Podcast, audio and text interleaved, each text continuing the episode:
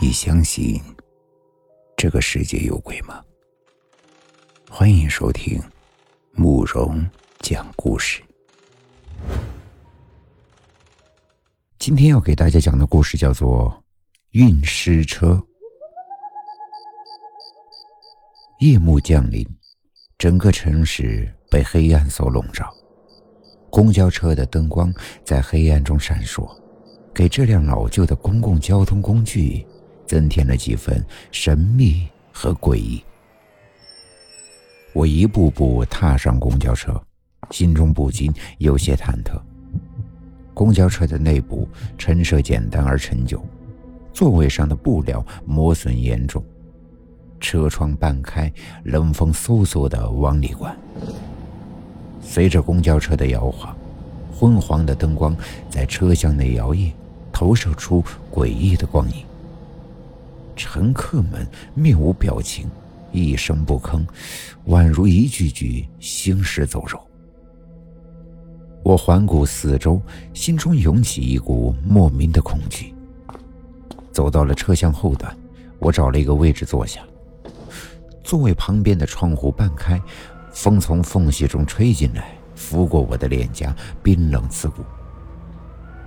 这时，一个面目恐怖的老人坐在了我的旁边。他的面容枯槁，皱纹很深，一双深邃的眼睛瞪着我，仿佛要看透我的内心。看到这个老人的长相，我突然有些害怕，不敢跟他直视。公交车缓缓的启动，驶出了市区。窗外的黑影中，只有路旁黑黝黝的树木和微微泛着青光的雪。车的发动机轰鸣着。与周围的寂静形成了鲜明的对比。我紧握着手中的书包带子，心中默念着：“开快点，快点到家，快点到家呀！”不经意间，我抬头看了旁边的老人一眼：“小伙子，你在看什么呀？”这个老人的声音相当的怪异，就好像是乌鸦的叫声。啊没，没什么。我吓得连忙转过头去，心脏跳了好长的时间才平静下来。不过一想，这老人还真是的，车上的这么多位置，偏偏要坐在我的旁边，真是个奇怪的人。我不经意的环顾了一下四周，此时车上的人依然表情木然，一声不语，显得车内的气氛异常的沉闷乏味。我不敢再注意他们，只是瞧着窗外，想着能够赶紧到家。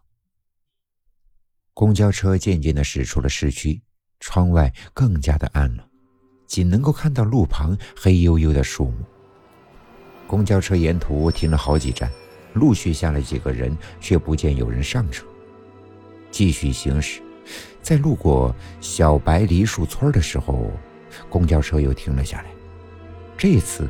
倒不是有人下车，而是有人上车。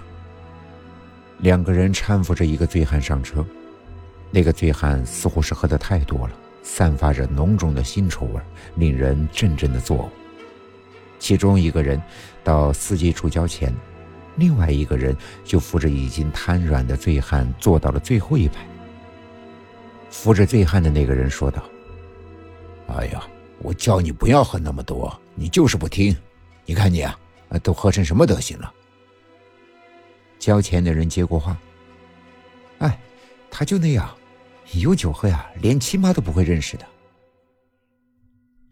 醉汉真的是醉得一塌糊涂，无论两个人怎么抱怨，仍然是睡得死死的，没有任何反应。此时，除了那三个人，就只有我、司机和坐在我旁边的老人。正在我有一点发呆的时候，我身旁的老人突然抓住了我的手，对我说道：“你为什么要偷我的钱包？”我听了这话，马上就懵了，被这老人突如其来的举动吓得不知道该怎么办。我、我、我没有拿你钱包呀！我看你的手伸进了我的裤袋，难道不是你偷的我的钱包吗？乌鸦般的叫声更加的刺耳。我我我没有呀，我只是伸手去拿我的表看时间。老人却不理我，声音还大了起来。年纪轻轻的不学好，学起偷东西来了。我的手腕被老人紧紧的捏着，几乎骨头都快断了。我万万没想到，这位瘦小的老人居然有这么大的力气。我想挣脱，但却无论怎么样也挣脱不了。我想，其他人不会理我吧？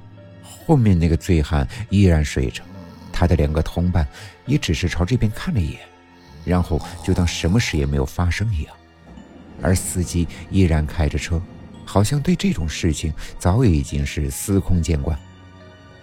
完了，我真是跳进黄河也洗不清了。